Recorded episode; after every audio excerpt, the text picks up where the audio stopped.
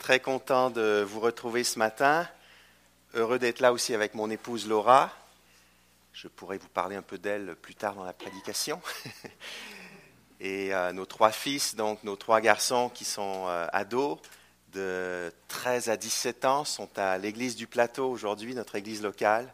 Donc j'aurais aimé vous les présenter, mais en même temps je suis reconnaissant pour leur attachement à, à notre euh, église locale apparemment, entendre papa prêcher, ce n'était pas un argument suffisant pour euh, changer les bonnes habitudes, et je les comprends. On vit tous pour quelque chose, n'est-ce pas? On a tous un but dans la vie, qui soit avoué ou non. En 1840, un homme de Neuchâtel en Suisse s'est demandé quel était son but dans la vie avant de connaître Christ. Dans son journal personnel, il a écrit ceci. Je veux en toute chose, pensée, parole, acte, je veux valoir quelque chose, le plus possible, aux yeux des autres. Voilà mon idole, mon but perpétuel dès mon enfance. Voilà le ressort de ma vie, le principe qui a tout mis en activité chez moi dès mon enfance avant même d'aller au collège, donc à l'école secondaire Qu'ai-je cherché à être loué? Qui ai-je aimé? Ceux qui me louaient. Au collège, quel principe m'a animé, dirigé, poussé à bien faire, comme on dit?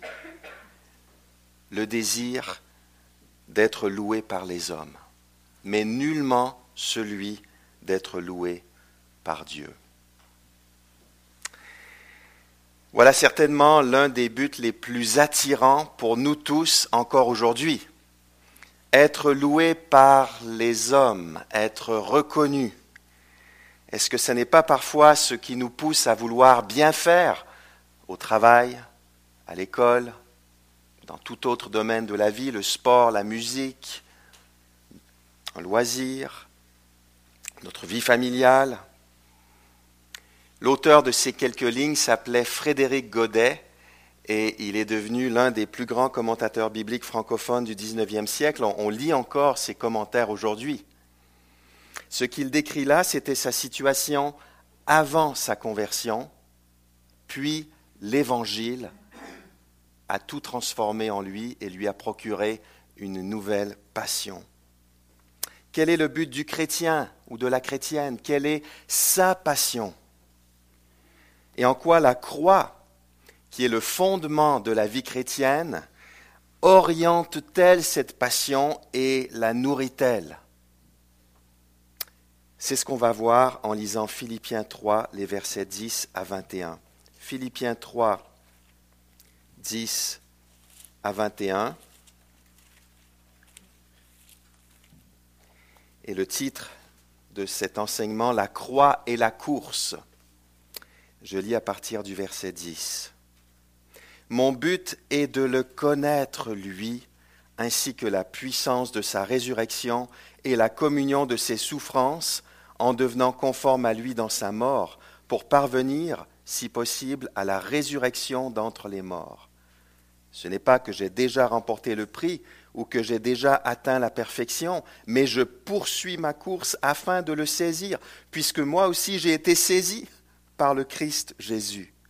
Frère, pour moi-même, je n'estime pas encore avoir saisi le prix, mais je fais une chose. Oubliant ce qui est en arrière et tendant vers ce qui est en avant, je cours vers le but pour obtenir le prix de la vocation céleste de Dieu en Christ Jésus. Nous tous donc qui sommes des hommes faits, ayons cette pensée. Et si sur quelques points vous avez une pensée différente, Dieu vous révélera aussi ce qu'il en est. Seulement au point où nous sommes parvenus, avançons ensemble. Soyez mes imitateurs, frères. Portez les regards sur ceux qui marchent selon le modèle que vous avez en nous. Il en est plusieurs qui marchent en ennemis de la croix du Christ. Je vous en ai souvent parlé et j'en parle maintenant encore en pleurant. Leur fin, c'est la perdition. Leur Dieu, c'est leur ventre. Ils mettent leur gloire dans ce qui fait leur honte. Ils ne pensent qu'aux choses de la terre. Pour nous, notre cité est dans les cieux. De là, nous attendons comme sauveur le Seigneur Jésus-Christ, qui transformera notre corps humilié en le rendant semblable à son corps glorieux par le pouvoir efficace qu'il a de s'assujettir toutes choses. Prions. Père, on veut te demander de t'adresser à nous avec puissance, avec clarté, avec efficacité ce matin par ce texte si puissant, que l'Esprit soit actif dans nos cœurs et euh, que nous ne lui résistions pas, mais que nous puissions accueillir son action en nous. Au nom précieux de Christ. Amen. Pour avancer, on a besoin de voir le message de l'Évangile s'incarner dans des personnes de notre entourage. Si on posait la question, Dominique, qu'est-ce qui t'a le plus encouragé, qu'est-ce qui t'a le plus influencé dans ta marche avec le Seigneur? Je devrais très certainement répondre, les hommes de Dieu, les femmes de Dieu que le Seigneur a mis sur ma route et que j'ai eu envie d'imiter, qui ont été pour moi des modèles à différentes périodes de ma vie. Quand j'avais 18 ans, le pasteur David Ditinishin, avec 4 Y, d'origine ukrainienne, il m'a proposé de déménager à Chicoutimi pour y passer une année avec lui, tout en poursuivant mes études préuniversitaires de cégep. Et cette année-là, j'ai appris en regardant, en observant. Par l'intermédiaire de David, le Seigneur m'a donné une vision pour le mariage chrétien, pour la vie de famille chrétienne, parce que David était un mari modèle et un père modèle. Et je me suis dit, un jour, j'aimerais avoir ce genre de vie de couple, ce genre de vie de famille. L'apôtre Paul sait très bien que nous avons besoin de modèles. Dans notre texte, il mentionne deux catégories de modèles, les bons et les mauvais. Et les deux sont définis par leur rapport à la croix de Christ. Les bons modèles, ce sont les personnes qui, comme Paul, connaissent la communion des souffrances de Christ et deviennent conformes à lui dans sa mort d'après le verset 10, on y reviendra. Les mauvais modèles, en revanche, ce sont les personnes qui, selon le verset 18, marchent en ennemis de la croix de Christ. Donc c'est le contraire. Voilà deux rapports très différents à la croix. Il y a les amis de la croix et il y a les ennemis de la croix. Le mot d'ordre qui résume notre passage, c'est le suivant. À la suite des champions de la croix, refusons le statu quo et avançons.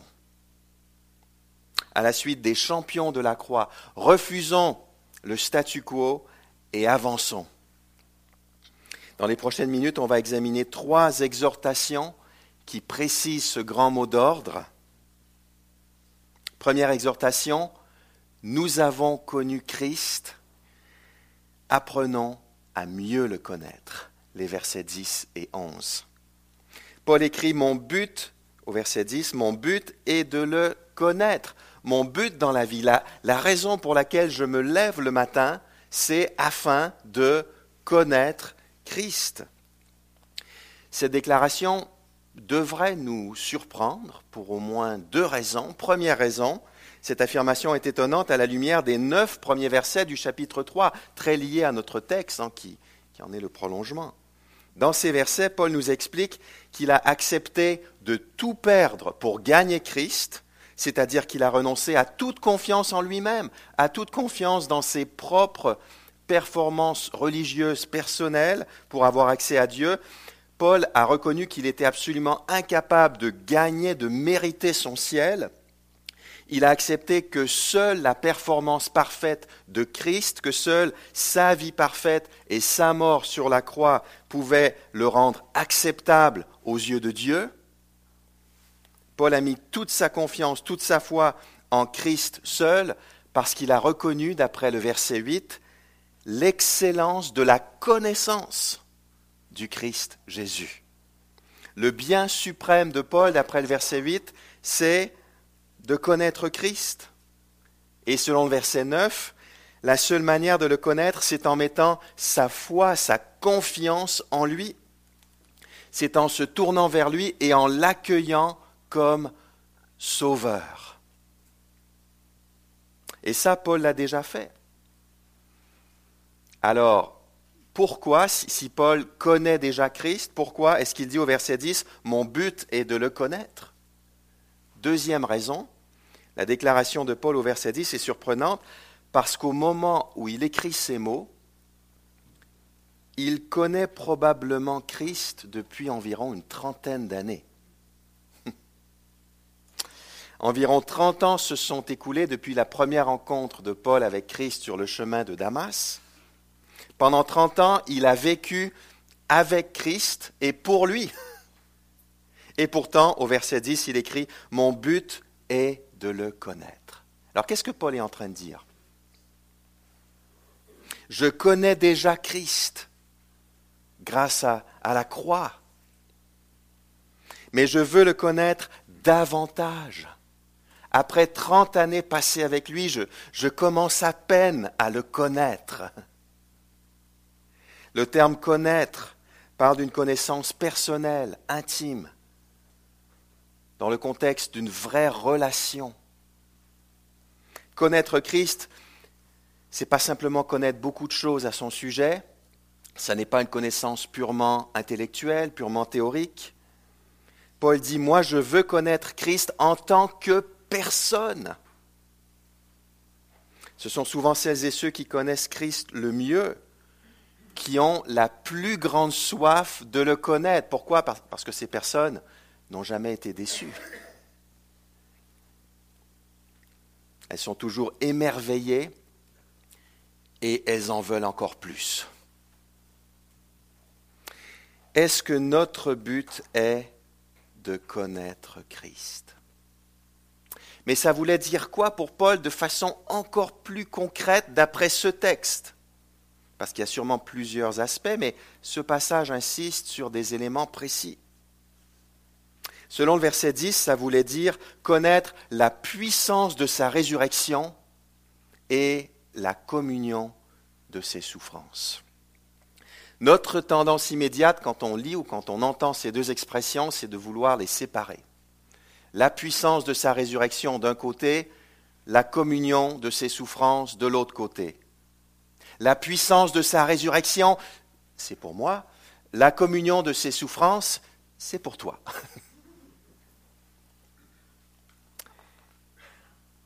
Mais on ne peut pas procéder comme ça. Une telle coupure serait injustifiée. Comme l'écrit un commentateur à propos du verset 10, Paul Paul fait référence à la puissance de sa résurrection que l'on connaît et que l'on expérimente dans le contexte d'une participation concrète dans ses souffrances. Donc la puissance de la résurrection, on l'expérimente dans le contexte d'une participation concrète dans les souffrances de Christ. Les deux sont liés. Paul est conscient que pour mieux connaître Christ, il doit expérimenter deux choses, un partenariat et une puissance. Le partenariat, c'est la communion dans les souffrances de Christ, et c'est le sens du mot communion, ça veut dire partenariat. Comme le Maître a souffert, et il a souffert jusqu'à subir la crucifixion, ses disciples souffrent aussi à cause de l'Évangile. En Philippiens 1, 29, Paul écrit même, car il vous a fait, car il vous a été fait la grâce, non seulement de croire en Christ, mais encore de souffrir pour lui. Donc c'est une grâce de souffrir pour Christ. Tous les mois de janvier, c'est l'occasion de prendre des nouvelles de la famille. Et je parle ici de notre grande famille, de nos frères et sœurs à l'échelle planétaire. Grâce au beau ministère de Portes ouvertes, on découvre à chaque début d'année la nouvelle photo de famille. Ou pour être plus précis, la nouvelle photo d'une partie tellement précieuse de notre famille. Qui se retrouve dans l'index mondial de persécution des chrétiens. L'index 2023 est maintenant en ligne sur portesouvertes.fr. Alors quelques chiffres qui viennent de sortir. Aujourd'hui, les chrétiens sont fortement persécutés dans 76 pays. En 30 ans, le nombre de pays touchés par la persécution des chrétiens a presque doublé. Le nombre de pays. Aujourd'hui, plus de 360 millions de chrétiens sont fortement, parce qu'il y a des gradations, 360 millions sont fortement persécutés ou discriminés dans le monde en raison de leur attachement à Christ. En un an, 5621 chrétiens ont été tués à cause de leur foi, soit 15 par jour en moyenne. À l'heure actuelle, 2110 églises sont ciblées, dont 1000 en Chine, et 4542 chrétiens sont détenus, dont 1750 en Inde. Et si vous voulez savoir quels sont les, les pires pays, eh bien, toute l'info est disponible sur le site Internet. Prions pour nos frères et sœurs. C'est le minimum qu'on puisse faire, n'est-ce pas? Et dans quelques minutes, on pourra voir comment on peut prier pour eux. La communion dans les souffrances de Christ, ça peut aller très loin. Et pour certains de nos frères et sœurs, ça va très loin aujourd'hui. Évidemment, tous les chrétiens ne sont pas destinés à ce genre de persécution, Dieu merci. Puisse la liberté religieuse dont nous jouissons au Québec aujourd'hui être prolongée dans les années, les générations à venir, et on prie pour ça. Néanmoins, même dans un contexte paisible comme le nôtre, on doit régulièrement accepter de souffrir dans une certaine mesure si on veut promouvoir la cause de l'Évangile. On doit renoncer à certaines choses, à un certain confort. Quand on commence à témoigner au travail, à l'école, dans notre entourage, parmi nos voisins, on peut faire face à de l'opposition. Alors ce n'est pas toujours le cas, mais parfois c'est le cas. Certains peuvent se moquer de nous, d'autres peuvent nous rejeter ou nous éviter. On peut perdre des amis à cause de l'Évangile. Connaître Christ, c'est expérimenter un partenariat dans ses souffrances. Mais c'est aussi expérimenter une grande puissance, la même puissance qui l'a ressuscité. Ce qui fait de la souffrance une grâce, n'est pas la douleur en elle-même. Paul n'encourage pas de souffrir pour souffrir.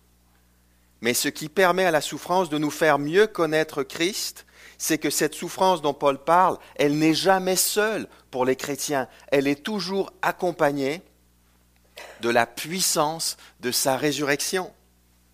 Voici comment on peut imaginer les choses. Je souffre pour la vérité à la suite de mon maître qui a souffert. Dans ma souffrance, je crie à Dieu, aide-moi Seigneur, viens à mon secours dans cette situation. Dieu entend ma prière, il déverse sur moi la puissance de la résurrection de Christ. Cette puissance me procure une force surnaturelle, surhumaine, qui me permet de supporter la souffrance et qui surtout me permet de mieux connaître Christ au cœur même de cette épreuve. Quand ça se produit, Dieu opère quelque chose d'extraordinaire en moi, selon la fin du verset 10. Il me rend conforme à Christ, c'est-à-dire qu'il forme le caractère de Christ en moi. Dans cette perspective, la souffrance n'est plus mon ennemi, elle devient mon allié. Non pas parce que j'aime souffrir, non pas parce que j'aime avoir mal, mais parce que l'épreuve me permet de me rapprocher du but ultime de ma vie, qui est de connaître Christ. C'est pour ça qu'elle a une certaine utilité. Mon but, ce n'est pas le confort, ce n'est pas la facilité, la reconnaissance, le succès apparent. Souvenons-nous que c'est dans la ville de Philippe, hein, où, se trouvent les Philippiens, que Paul et Silas avaient été jetés en prison injustement après avoir été roués de coups. Vers le milieu de la nuit, il priait et chantait les louanges de Dieu dans cette prison.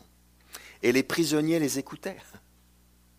Voilà ce que peut produire la puissance de sa résurrection. Prions que les chrétiens persécutés y goûtent chaque jour cette année. Prions pour ça. Surtout quand ils se sentent désemparés, ce qui est normal. Quelques mots sur le verset 11 qui pourrait porter à confusion.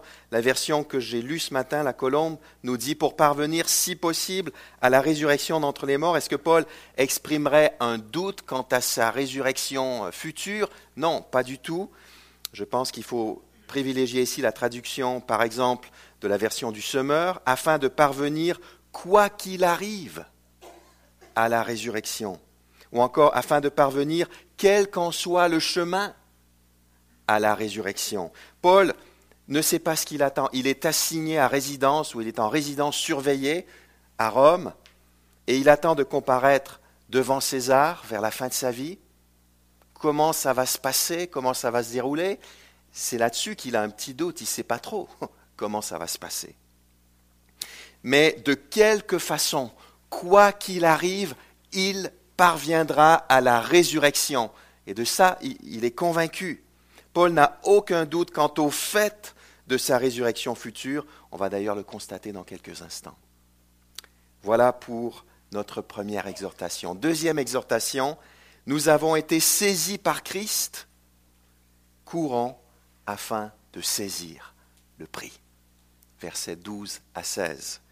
Je relis verset 12. Ce n'est pas que j'ai déjà remporté le prix ou que j'ai déjà atteint la perfection, mais je poursuis ma course afin de le saisir, puisque moi aussi j'ai été saisi par le Christ Jésus. Paul utilise ici l'image d'une course, d'une longue course. Il ne s'agit pas d'un sprint, mais c'est plutôt comparable à un, marathon ou un parcours d'endurance en tout cas. Paul dit, je n'ai pas encore remporté le prix. Je n'ai pas atteint la perfection. Je n'ai pas franchi le fil d'arrivée. Il est en pleine course et il dit, je poursuis ma course. Je, vais de l'avant. Je ne m'arrête pas. Question, à quoi cette longue course fait-elle référence? Il est clair, à mon sens, que Paul ne change pas de sujet quand il arrive au verset 12. Il poursuit sa réflexion entamée précédemment sur le but de sa vie, qui est de connaître Christ. Et ce qu'il essaie maintenant de, de, transmettre, de communiquer par cette image de la course, c'est que son but n'est pas complètement atteint même après 30 ans de vie chrétienne, il court encore vers une connaissance plus intime de la personne de Christ. Et un jour, selon le verset 14, il obtiendra le prix de la vocation céleste de Dieu en Jésus-Christ. Quel est ce prix?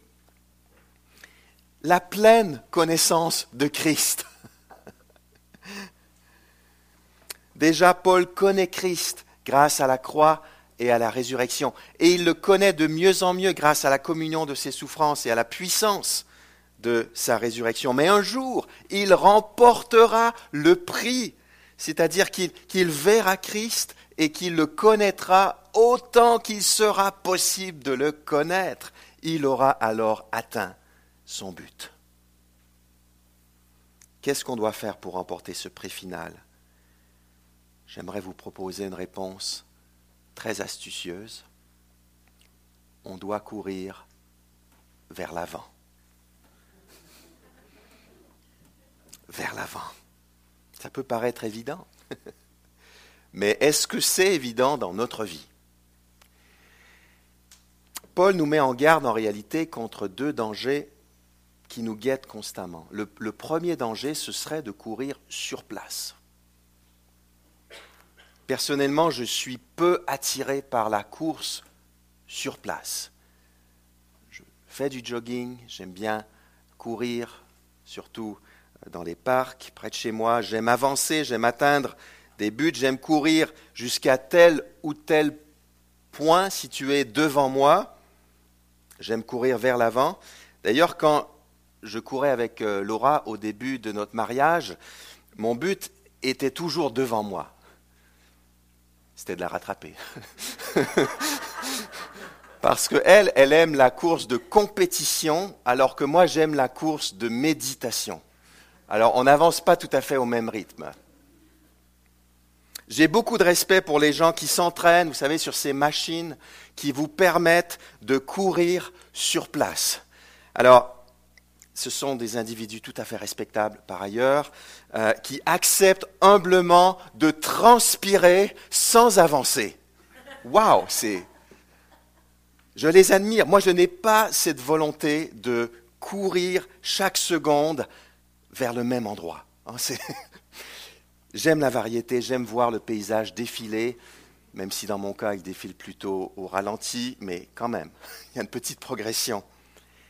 Eh bien, dans la course chrétienne, on ne peut pas faire du surplace. Paul est clair au verset 12, Ce n'est pas que j'ai déjà remporté le prix ou que j'ai atteint la perfection, mais je poursuis ma course. Paul, malgré sa grande maturité spirituelle, refuse de rester au même endroit. Il n'est pas un, un parvenu, quelqu'un qui pense être arrivé. Il ne dit pas, j'ai fait ma part, je vais laisser les, les plus jeunes prendre le relais. Paul avance toujours et il le fera jusqu'à la fin, jusqu'au bout. Le premier danger, c'est de courir sur place ou de s'arrêter. C'est d'être satisfait de notre niveau de maturité, de s'en satisfaire. C'est de dire là, je suis fatigué, il me semble que j'ai beaucoup donné, j'ai plus forcément envie d'être changé par Dieu. Il me semble que j'en ai fait assez. Le deuxième danger, c'est de courir en regardant derrière. Très difficile d'avancer quand la tête est tournée vers l'arrière. Et pourtant, on le fait. Au verset 13, Paul nous met en garde. Mais je fais une chose, oubliant ce qui est en arrière et tendant vers ce qui est en avant, je cours vers le but, oubliant ce qui est en arrière. Paul est en train de dire, je ne vis pas aujourd'hui de mes victoires passées, mais j'avance. Je ne m'assieds pas sur mes lauriers, comme on dit parfois. Quelle tentation que celle de rester accroché à une expérience passée, à une délivrance, à une période de croissance accélérée, jadis, à une illumination, à une victoire décisive qu'on aurait connue il y a longtemps, Rendons grâce à Dieu pour toutes ces choses, mais ne passons pas le reste de notre vie dans la nostalgie du passé. Dieu nous réserve de nouvelles victoires qui sont situées devant nous. Courons vers l'avant pour les saisir. À d'autres moments, on a la tête tournée vers l'arrière parce qu'on n'arrive pas à oublier non pas des victoires passées, mais telle ou telle défaite passé.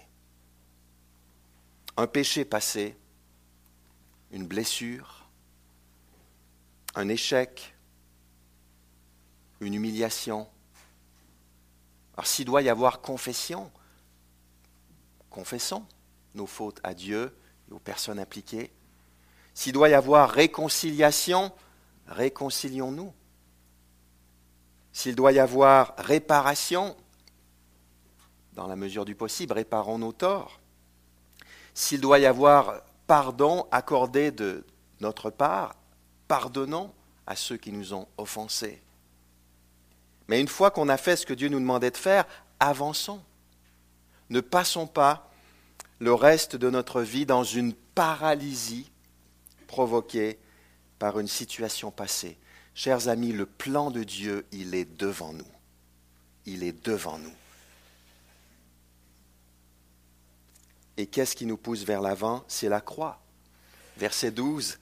Parce que j'ai été saisi par Christ, puisque l'Esprit m'a ouvert les yeux pour que je comprenne ce qu'il a fait sur la croix, je suis émerveillé par tout ce qu'il a accompli pour moi. Parce que j'ai été saisi par Christ, je poursuis ma course pour saisir le prix, pour mieux le connaître. Ce qui m'amène à notre troisième et dernière exhortation nous avons cru en Christ, marchons en anticipant son retour. Versets 17 à 21. Alors si dans les versets 12 à 16, il était question d'une course, il est maintenant question d'une marche. Ce qui n'est pas une invitation à ralentir. c'est pas comme si Paul disait on se calme un peu, on y va doucement. Non, c'est un changement d'image. Euh, la course, elle évoque la nécessité d'avancer avec persévérance, comme on l'a vu. La marche, elle, elle évoque le mode de vie, le style de vie à adopter sur Terre. Quand j'étais étudiant à la fac de théologie aux États-Unis, près de Chicago, il y a une femme qui, euh, était professeure dans la même université, mais, mais, pas en théologie, une femme que je ne connaissais pas du tout. Euh, un jour, elle, me voit, elle vient vers moi et elle me demande Tu viens de quel pays au juste? Alors, j'étais un peu surpris parce que j'avais rien fait qui puisse laisser entendre que j'étais étranger, style ouvrir la bouche, ce qui aurait révélé mon accent. Alors, je lui réponds que je viens du Canada francophone et elle me fait Ah ouais, je, je savais que tu n'étais pas américain. Parce que tu ne marches pas comme les Américains. Alors, je ne sais pas si c'est un compliment. Mais en tout cas, depuis ce jour-là, quand je me retrouve aux États-Unis, je veux dire, je ne sais pas comment marcher. comment les chrétiens marchent-ils? Au verset 17, Paul se présente comme un modèle à suivre. Soyez mes imitateurs, frères. Portez les regards sur ceux qui marchent selon le modèle que vous avez en nous. Mais remarquez que Paul ne cherche pas à attirer les regards uniquement sur sa propre personne, mais plutôt sur tous ceux qui marchent d'après le modèle à suivre. Ce qui intéresse Paul ici, ce n'est pas l'identité de la personne à imiter, mais c'est le mode de vie à reproduire. Portez les regards sur ceux qui marchent selon le modèle. Il existe un modèle à suivre, un mode de vie, un style de vie exemplaire qui s'inspire de Christ. Et Paul veut que les Philippiens adoptent ce mode de vie en portant les regards sur de bons exemples. Parce que d'après les versets 18 et 19, il y avait aussi à Philippe de mauvais modèles. Des enseignants trompeurs, des ennemis de la croix qui ne pensaient qu'aux choses de la terre. Ils se disaient chrétiens, ils s'auto-proclamaient prédicateurs, sans doute, mais en réalité, ils n'avaient rien compris à l'Évangile et à ses implications. Et leur priorité était vraiment douteuse. Il y avait des incohérences dans leur vie. Quel contraste avec l'apôtre Paul et ses compagnons. Verset 20. Ça, c'est le modèle positif. Pour nous, notre cité ou notre citoyenneté est dans les cieux. Nous ne sommes pas citoyens de la terre. Nous sommes citoyens des cieux. Notre appartenance n'est pas terrestre, mais elle est céleste. Dans le contexte de la ville de Philippe, c'est significatif. Philippe était une ville administrée exactement selon le modèle de Rome. On vivait à Philippe selon les principes, selon les valeurs de Rome. Même si on habitait à Philippe, notre cœur était à Rome, la capitale de l'Empire. Paul est en train de dire que votre cœur ne soit pas à Rome, mais plutôt au ciel. Verset 20, de là, des cieux. Nous attendons comme sauveur le Seigneur Jésus-Christ qui transformera notre corps humilié en le rendant semblable à son corps glorieux par le pouvoir efficace qu'il a de s'assujettir toutes choses. Est-ce que nous sommes absolument convaincus que notre Seigneur Jésus-Christ viendra du ciel pour achever notre salut, pour achever notre salut, et c'est la raison pour laquelle il est appelé Sauveur au verset 20. Nous attendons le Seigneur Jésus comme sauveur. Ce n'est pas seulement sa crucifixion et sa résurrection qui font de lui notre sauveur, mais son retour futur fait aussi de lui notre sauveur. Le salut qu'il a commencé en nous, il va le compléter. Comment? En transformant notre corps humilié en corps glorieux. C'est la résurrection finale. Déjà, quand on souffre, on goûte intérieurement à la puissance de sa résurrection de façon spirituelle. Mais ce jour-là, notre corps humilié sera rendu semblable à son corps glorieux. Sa toute puissance aura le dernier mot et triomphera. Est-ce que nous marchons en anticipant son retour en tant que sauveur Est-ce que nous sommes habités par l'espérance de la résurrection finale? Est-ce que c'est évident dans notre mode de vie, dans nos choix quotidiens, dans notre comportement, dans nos pensées? L'une des histoires les plus touchantes dans toute la littérature juive en dehors de la Bible, c'est celle d'une mère juive et de ses sept fils. Euh, cette histoire vient du livre de Deux Maccabées, qui n'est pas un livre inspiré faisant partie de l'Écriture. Euh, néanmoins, euh, probablement que cette histoire fait référence à des faits historiques. Je vous dirai pourquoi dans quelques minutes. On est au deuxième siècle avant Jésus-Christ. Le roi Antiochus IV Épiphane, de culture grecque, domine sur la Palestine avec une main de fer. Il appartient à la dynastie séleucide. Il interdit aux Juifs d'exercer leur religion et d'observer la Torah, sous peine de les exterminer. C'est ainsi que sept frères sont sauvagement exécutés sous les yeux de leur mère, avant que celle-ci ne soit à son tour tuée. Mais qu'est-ce qui empêche les sept frères de renier le Dieu de leur père? Qu'est-ce qui leur permet de s'accrocher jusqu'au bout dans cette situation incroyable? Après tout, les supplices qu'on leur fait subir sont à peine imaginables. Le fouet, les nerfs de bœuf, la langue et les extrémités coupées, le brasier, ainsi de suite. Devant maman. Au moment de rendre son dernier soupir, le deuxième fils crie à son bourreau, Scélérat que tu es. Tu nous exclus de la vie présente, mais le roi du monde, parce que nous serons morts pour ses lois, nous ressuscitera pour une vie éternelle. Quand le troisième fils désigné, il présente sa langue, comme on le lui demande, et euh, ses mains, il tend les mains, il fait cette déclaration, c'est du ciel que je tiens ses membres, c'est de lui, du ciel, que j'ai l'espérance de les recouvrer.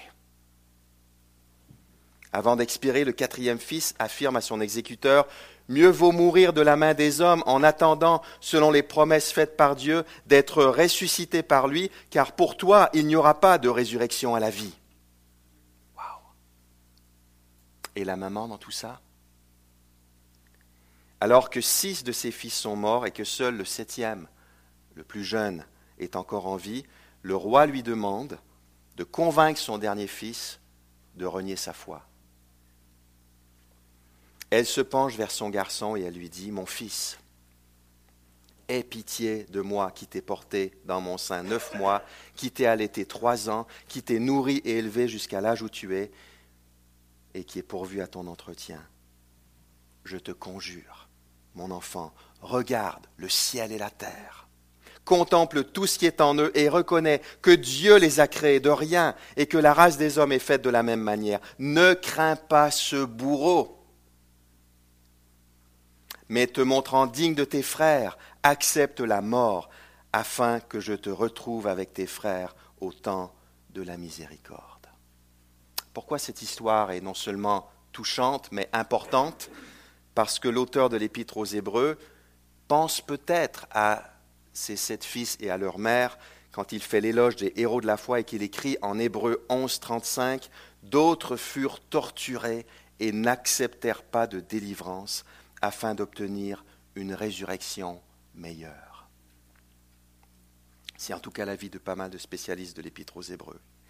Sommes-nous remplis de l'espérance de la résurrection? Cette famille juive attendait la résurrection alors que Jésus-Christ n'avait pas encore foulé la terre. Nous avons une garantie supplémentaire, très forte quand même, qu'un sauveur transformera un jour notre corps, puisque ce Sauveur est venu une première fois mourir sur la croix pour nous, et nous avons dans sa résurrection la garantie de notre résurrection future. C'est absolument certain, ce Sauveur ressuscité viendra une seconde fois pour transformer notre corps. Puissions-nous marcher en étant motivés par l'espérance de son retour et de la résurrection qu'il nous promet. Servir Christ, pour chacun, chacune d'entre nous, c'est pas toujours évident, pas vrai? C'est souvent exigeant. Il y a un paquet de souffrances qui viennent avec ça. Mais c'est un prélude à la gloire céleste et éternelle. Ça aussi, on doit s'en souvenir. Quand on vit avec cet état d'esprit, ça change beaucoup de choses on ne pense pas autant aux choses de la terre, dont il était question dans notre texte, à notre ventre, à notre ego, comme les ennemis de la croix des versets 18 et 19. On est, on est moins préoccupé par ce que les autres pensent de nous. Par exemple, parce qu'on vit avec la perspective de l'éternité et de la résurrection à venir. Avons-nous des modèles qui nous encourage à cela? On peut aussi retourner la réflexion. Sommes-nous des modèles dans ce domaine, en particulier pour les plus jeunes dans la foi Est-ce qu'en nous observant, ils voient des hommes et des femmes qui ont les pieds sur terre mais le cœur au ciel, qui attendent leur Sauveur? À la suite des champions de la croix, refusons le statu quo et avançons vers notre destinée céleste. La croix change tout dans notre vie. Non seulement elle nous rend acceptables aux yeux de Dieu, ce qu'on a plutôt dans les neuf premiers versets de ce chapitre, mais elle est un tremplin qui nous propulse vers l'avant. C'est ce qu'on a vu dans les versets 10 à 21. Entendons les trois exhortations de l'apôtre Paul. Nous avons connu Christ, pas vrai? Mais ça ne s'arrête pas là. Apprenons à mieux le connaître. Deuxièmement, nous avons été saisis par Christ. Courons afin de saisir le prix. Troisième exhortation, nous avons cru en Christ, marchons en anticipant son retour. Ça va arriver.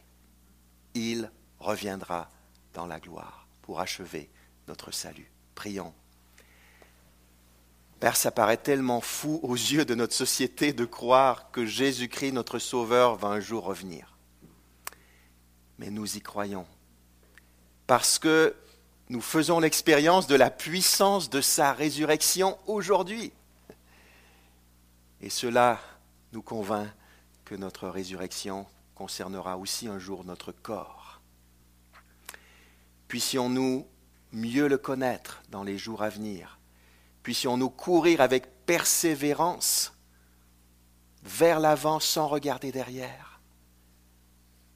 Et puissions-nous marcher selon le modèle de Jésus-Christ. En son nom, nous te demandons. Amen. Amen.